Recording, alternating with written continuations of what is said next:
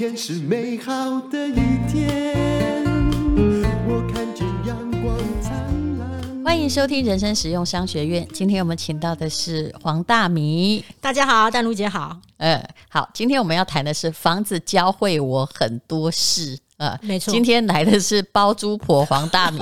虽然他包租的房子可能不是他的房子，我真的有一天哦，我都在看说，哇，是真的很好厉害，我都想要去他家附近买一个房子，让他来帮我包租。我觉得那一定很有趣。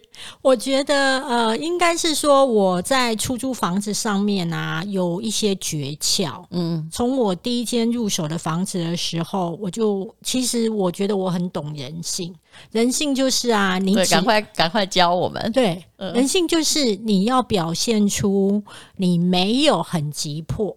嗯，别人这，也是对的、啊，买房也是这样、啊，别人就会很紧张，嗯、因为他不知道你心中的底牌是什么。所以我以前大概还会有一个策略：人如果在面对竞争的时候，比较容易做出决定跟下错错误的判断。是，所以呢，要找一对那个什么。就是那种叫什么拖可以调啊，我二十来一起看房。我二十九岁的时候买了我第一间房子，我买下去之后，发现它离我的公司就是电视台太远。嗯，那当时其实我的经济其实是非常的紧，所以呢，我自己去住在别人的那种六千块的顶楼加盖，嗯、但是我把我的楼中楼出租给别人一万多，这其实还蛮聪明的。对。因为这样子可以让我自己舒缓一点，以及可以让我自己拥有第一间房子。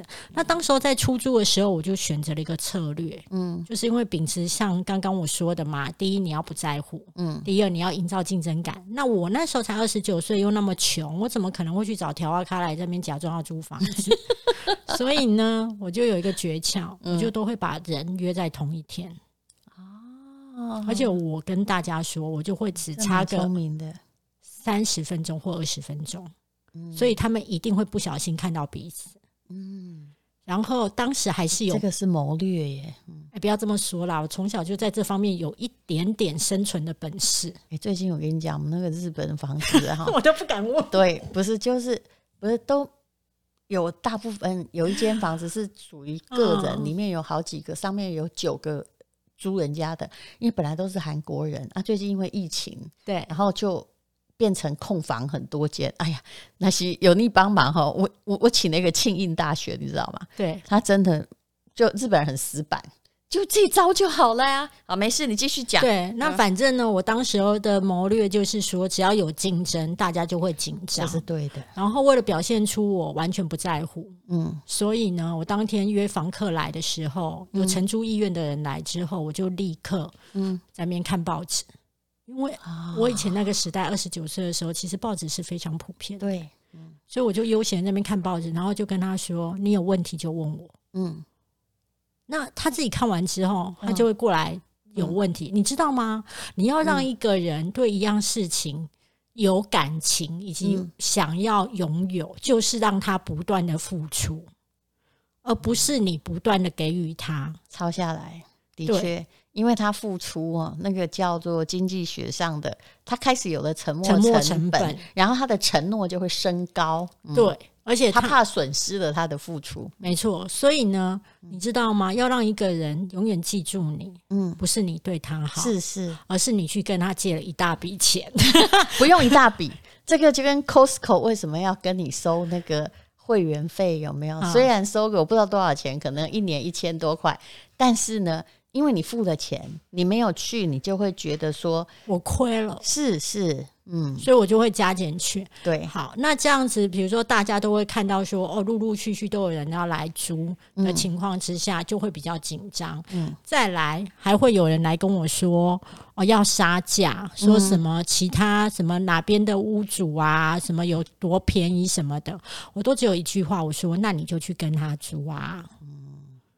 然后我说你好好静，面带微笑。嗯、对，然后我说你好好想一想。嗯，其实我是很容易跟别人熟，但是我在面对不太熟的人的时候，其实我是非常的冷淡，跟话不多。嗯，嗯，那他会一种搞不清楚你底细的情况之下，他会很快就下决定。嗯。对，那我永远知道一件事情，就是房子有空窗期，其实是最大的伤害。是是，那。不要让房子有空窗期，大概会有几个原因嘛？一个就是说，他住起来的时候，他水电什么的，你都可以帮他负责，帮他很快的帮他处理完，对，他就不会觉得烦。那所以呢，我会跟附近的水电行保持一个很友好的关系。嗯，只要我的房客有状况，我就把水电行的电话给他。嗯，那水电会来跟我报价就好了。是是，那我就不用去出面去处理。然后再来就是说，房客如果有一些小的东西的修缮，嗯。我就会跟他讲说，那你自己去处理，然后金额让我知道一下，拍个收据给我，嗯，那他也会觉得很开心。你大概满足这几个需求，他基本上就不会太搬家，那也就没什么空窗期。再来就是说。我后来发现刊登房子的出租广告啊，有一个小小的诀窍可以跟大家分享。这个很重要，嗯，对，很多人都会傻傻的就会觉得说，哦，我就按照房子的实际下去拍。嗯，我基本上我在出租房子的时候，我第一件事情，我一定先拍窗户。哦。我要让房客看到这一间房子是有有光有风，嗯，然后采光有财，对对对对对，就是采光明亮。然后你不要傻傻的把那种你房子当中格局不好的地方放第一张，因为人是第一印象。这个跟卖东西一样啊。就是你第一张照片绝对不能难看，对啊，嗯、那他们看到就是，所以我们一定要美肌，没错，没错，没错啊！欸、房子也要、啊，很多时候没有假象，他就没有兴趣来看真相，他就是连看都不看的，这么丑你也 PO 出来，意思是这样。对，然后你先骗他来嘛，嗯，先骗他来，他就有可能成交啊。嗯、好，所以第一张照片一定要是那种你房子条件最好的地方，嗯，然后你一定要花一点点功夫。像你不要说你文笔不好，所以你不要去写那个图说，嗯、你一定要花一点功夫去写那个图说。为什么呢？一样嘛，他就会消耗了一些时间在看这个图片的时候，他就会对这个房子比较有感情，有感情，有付出，有感情，有印象。嗯，好，那我当时除了这个以外，再来就是我会看一下这附近的区域行情，嗯、大家都租多少？嗯，我我先讲一下我。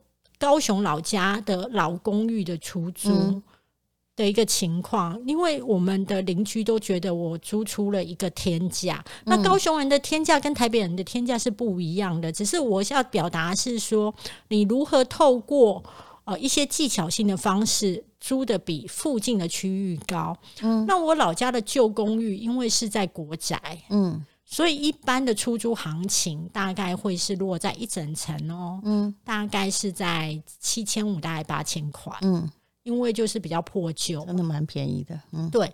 可是呢，好，那它的定毛就是在八千块，你去想嘛，嗯，好，那但是我就有研究过，大厦假设是三房两厅，大概在两万五。嗯，这是高雄的行情。两房的话，在一万五到一万八。嗯，那你就有没有发现一件事？七千多块到一万多，这中间其实是有一个空的，嗯，需求，他付得起，嗯、但是他可能呃想要住好一点，但是他又不想要再付这么多，也不想付管理费。所以呢，所以呢，我就知道一件事。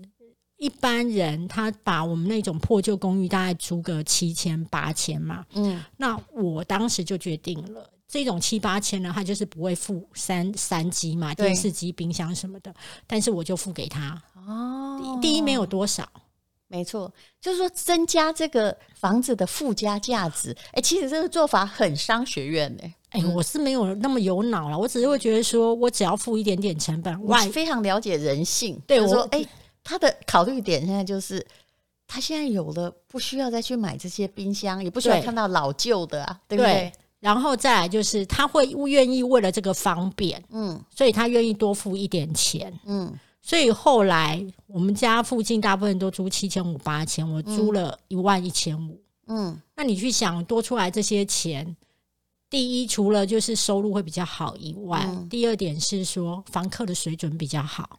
你说的对，而且呢你算账算一算哦，冰箱那个那没有多少钱，也没多少钱，那个没有多少钱，现在很便宜嘛。对，所以就是说，如果有一些便宜的家电或是便宜的家具，你留在那边，对于出外人而言，他都会觉得你是在帮他省钱，他不用再多花费，他就不用买。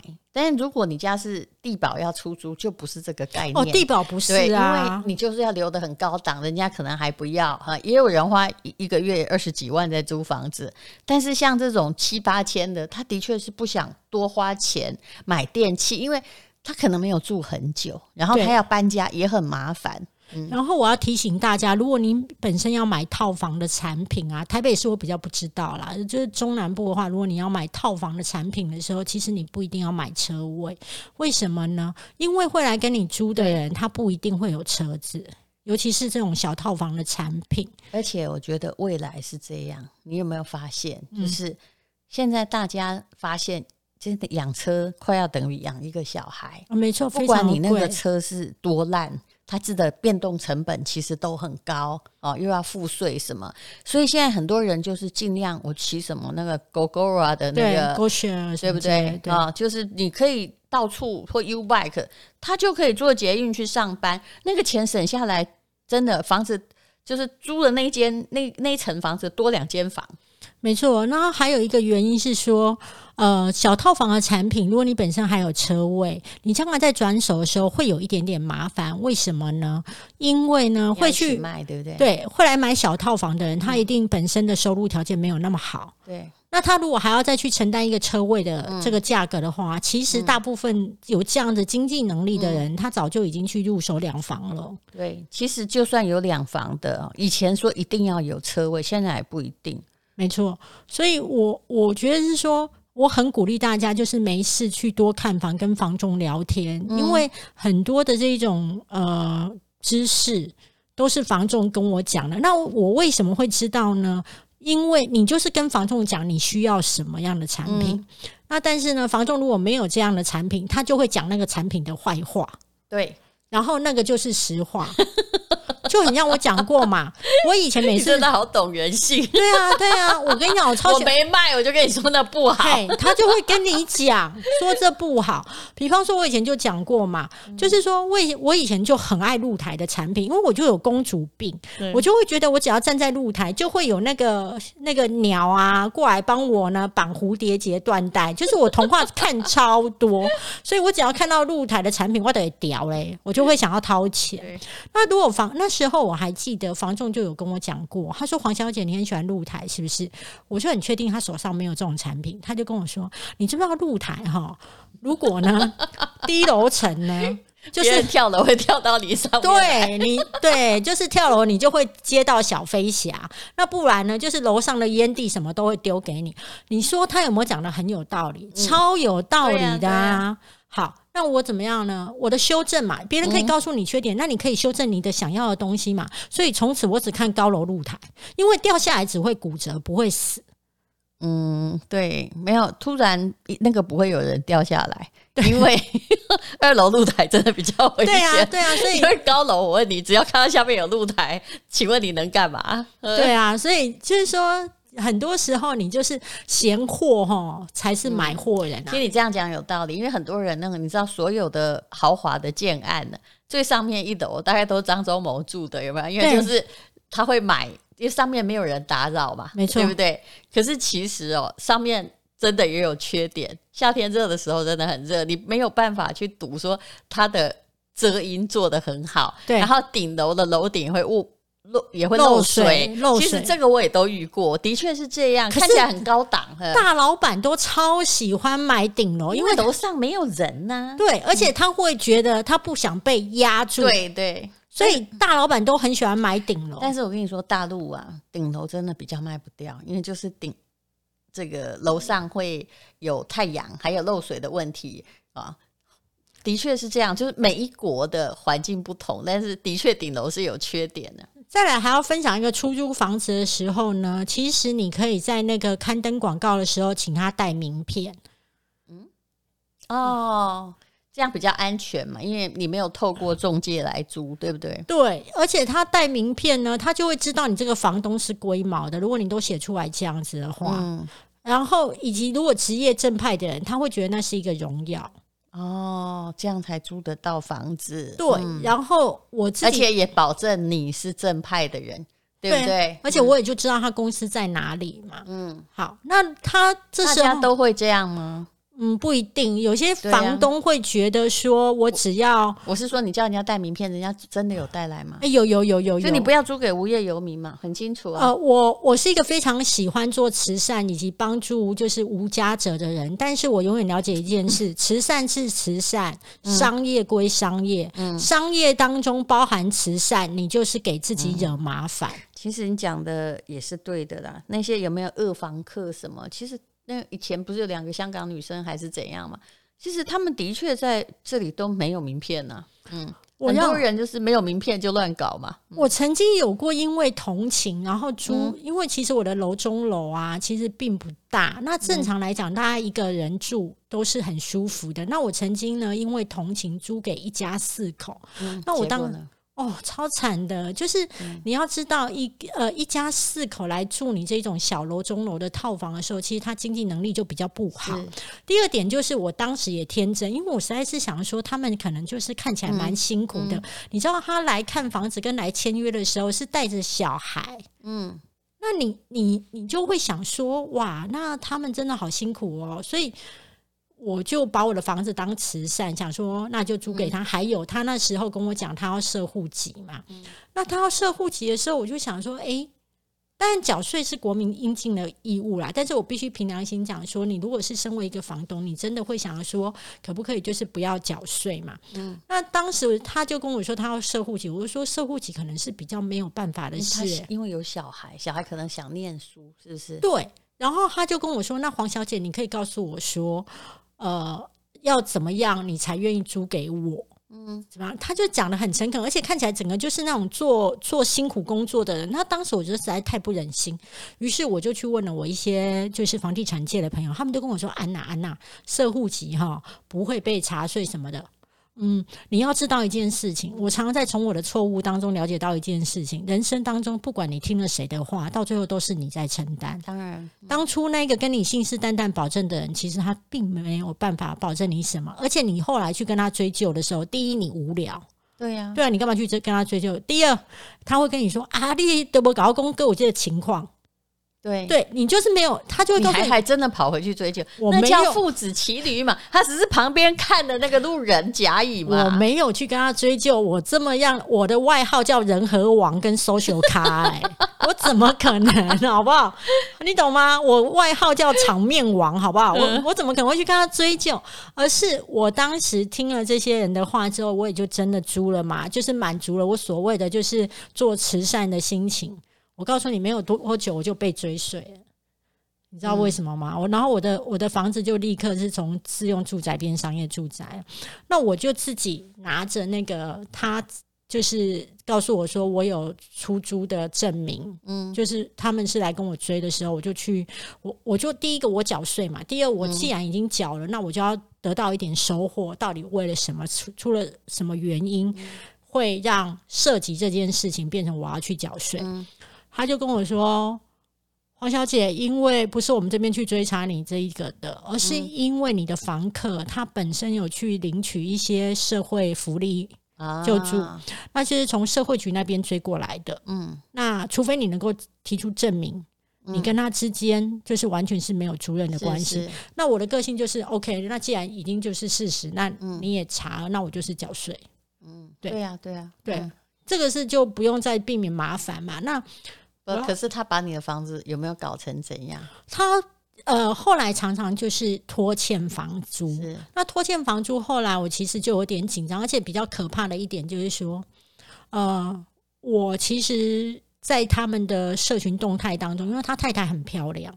他太太长得很漂亮，但是他们拖欠房租的时候，我常常看到他太太其实是在过很不错的日子，然后有时候会放还去领社会补助这样。对，然后有时候又会穿的比较清凉，那我有一点紧张，然后我想说这个到底是怎么样的呃一一对夫妻关系？然后后来他拖欠我房租的时候，他们居然在火车站附近大张旗鼓了开了一家手机店啊。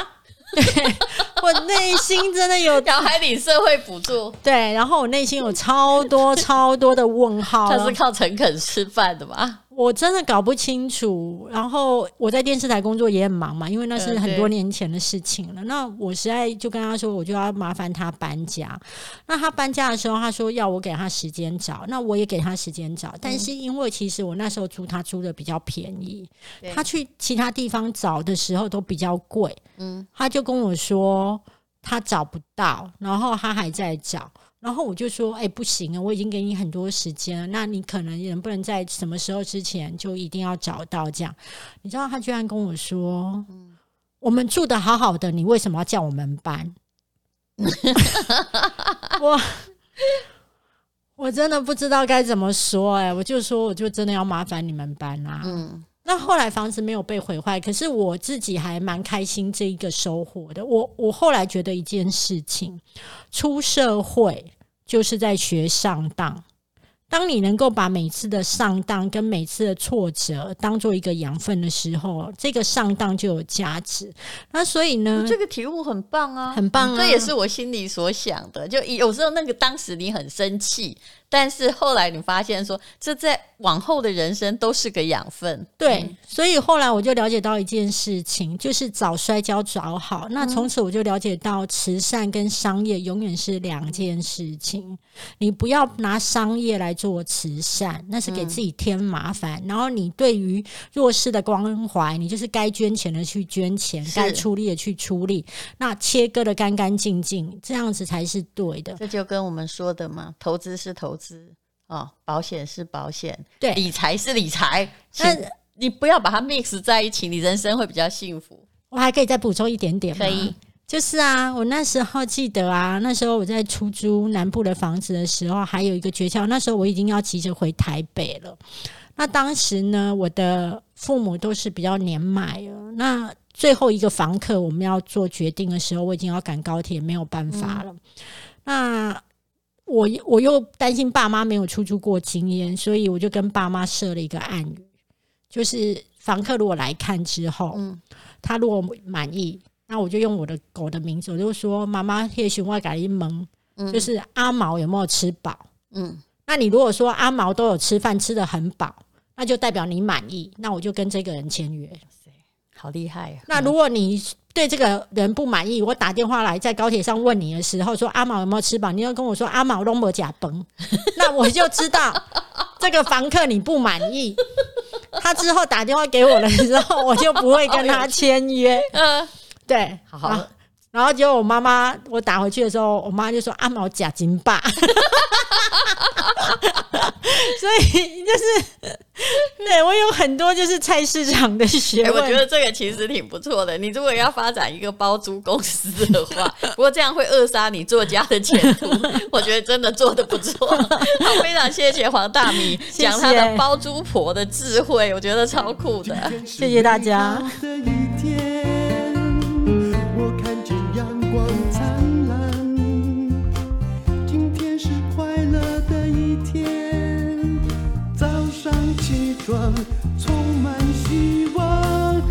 天是勇敢的一天，没有什么能够。